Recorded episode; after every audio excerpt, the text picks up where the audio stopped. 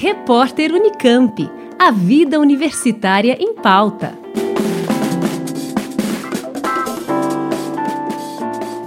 Na região metropolitana de São Paulo, oito em cada dez jovens afirmaram ter visto pelo menos uma situação de violência contra adolescentes nas escolas. Os dados são do Comitê Paulista pela Prevenção de Homicídios na Adolescência, grupo que conta com a participação da Assembleia Legislativa de São Paulo e da Unicef. Luiz Guilherme Dacar da Silva é integrante do comitê e também professor de Economia Social pela Universidade de São Paulo e analisa a presença de violência nas escolas. Infelizmente, em muitos contextos, por essa falta de estrutura, por essa falta de formação, por vários fatores, a escola, em vez de ajudar a, vamos assim, entre aspas, aliviar, né, ou reduzir os impactos que essa violência teria sobre os adolescentes, ela acaba potencializando esses impactos.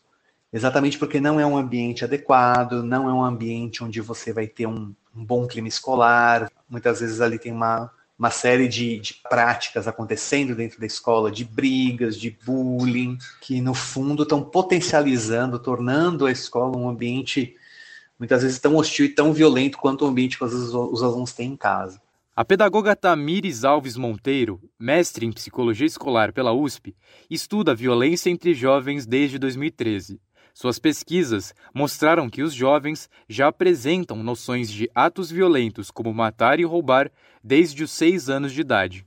É, essas violências elas são sempre muito noticiadas, né? seja pela TV ou mesmo pelas redes sociais. Então acredito que precoce seja o fato desses jovens terem contato e muito deles, especialmente os negros, é, LGBTQI+, e as mulheres, serem vítimas diretas dessas violências. É, esse dado mostra que estamos falhando no que diz respeito às responsabilidades que temos enquanto Estado, enquanto família e sociedade, que é garantir a proteção das nossas crianças e adolescentes.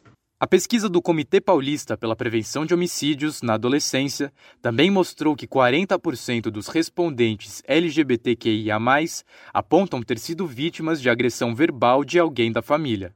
A pedagoga Tamires explica quais impactos isso pode ter. Eu acredito que estar é, exposto a alguns tipos de violência, então, como por exemplo racismo, machismo, a LGBTfobia, que foram violências destacadas por esses jovens possam ter impactos na construção de uma imagem positiva né, de si. Além desses impactos, a gente pode também olhar para os impactos na saúde mental, né? Esses jovens podem apresentar maiores riscos de desenvolver quadros depressivos ou mesmo tendências suicidas. Sabendo que 69% dos brasileiros consideram-se mal informados sobre os direitos previstos no Estatuto da Criança e do Adolescente, segundo pesquisa de 2015 do Data Senado, o caminho, além de garantir os direitos previstos nesse estatuto, é dar visibilidade a algumas causas sociais.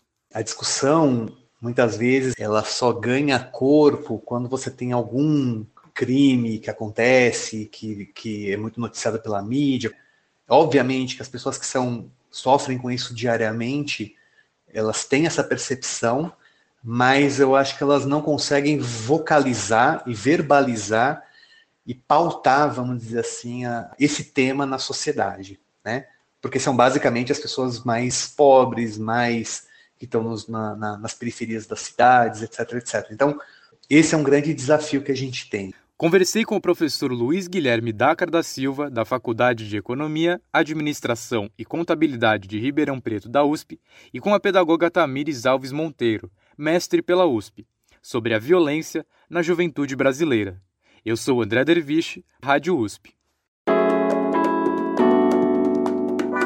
Repórter Unicamp. A vida universitária em pauta.